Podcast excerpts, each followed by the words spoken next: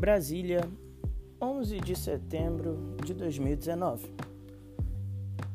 Senhoras e senhores, eu sou o Lucas Paulino, professor de Geografia e Atualidades e eu faço parte do coletivo Geo nas Redes. Estamos aqui para conversar um pouquinho sobre a história e a geopolítica da Rússia.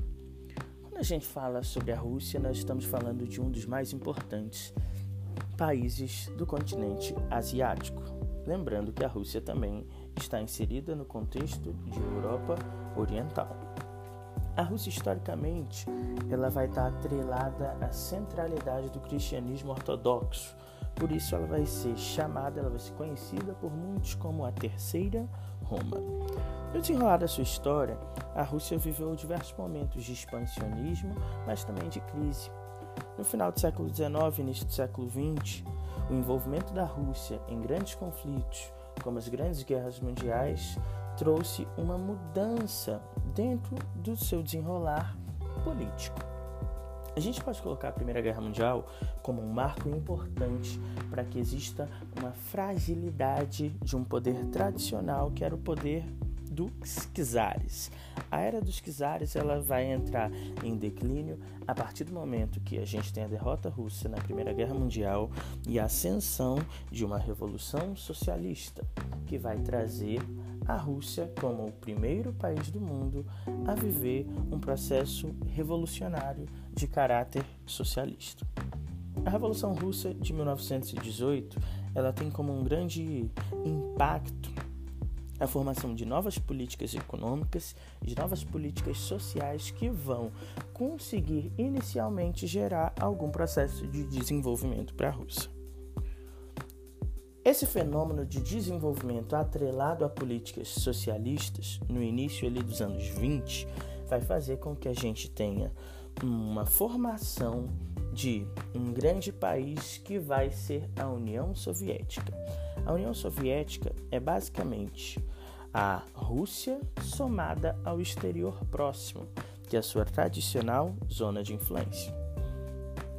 A União Soviética, como um país de bases socialistas, ele vai se consolidar a partir de políticas planificadas e a partir de uma forte participação no Estado no desenvolvimento econômico.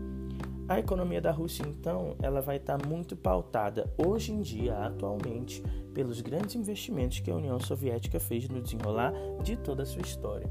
A gente pode colocar a Rússia como a herdeira do parque industrial e do desenvolvimento tecnológico soviético.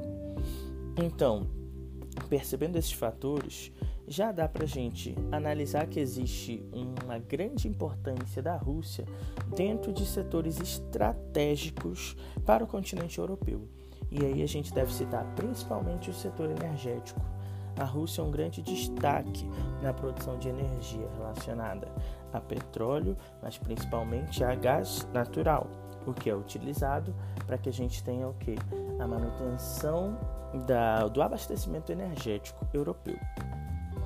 No final dos anos 90, atrelado ao processo de colapso do socialismo e de fim da União Soviética, a Rússia vai formar a CEI. A CEI é basicamente uma comunidade dos estados independentes que surge para fazer uma proteção aos países que estão saindo da União Soviética. A gente pode colocar esse novo contexto russo após 1990 como um contexto onde começa a se desenvolver um fenômeno de retração da influência da Rússia dentro do contexto mundial. Por quê? O colapso soviético traz a necessidade de abertura econômica. E os governos dos anos 90, os governos de Boris Yeltsin na Rússia, são fundamentais para que a gente entenda o fenômeno de privatizações, a entrada de capital estrangeiro e um relevante processo de retração econômica na Rússia. É importante salientar também que nos anos 90 a Rússia vive o fenômeno da cruz russa, que é um fenômeno que vai trazer retração na sua população em idade ativa, o que vai aumentar ainda mais a crise. Os anos de 2000 então apontam a ascensão de governos relacionados ao, a um ex-participante da KGB, um rapaz conhecido como Vladimir Putin. Putin vai ter uma lógica de governo que é muito mais repressiva e que é muito mais intervencionista, tanto do ponto de vista da economia como do ponto de vista político.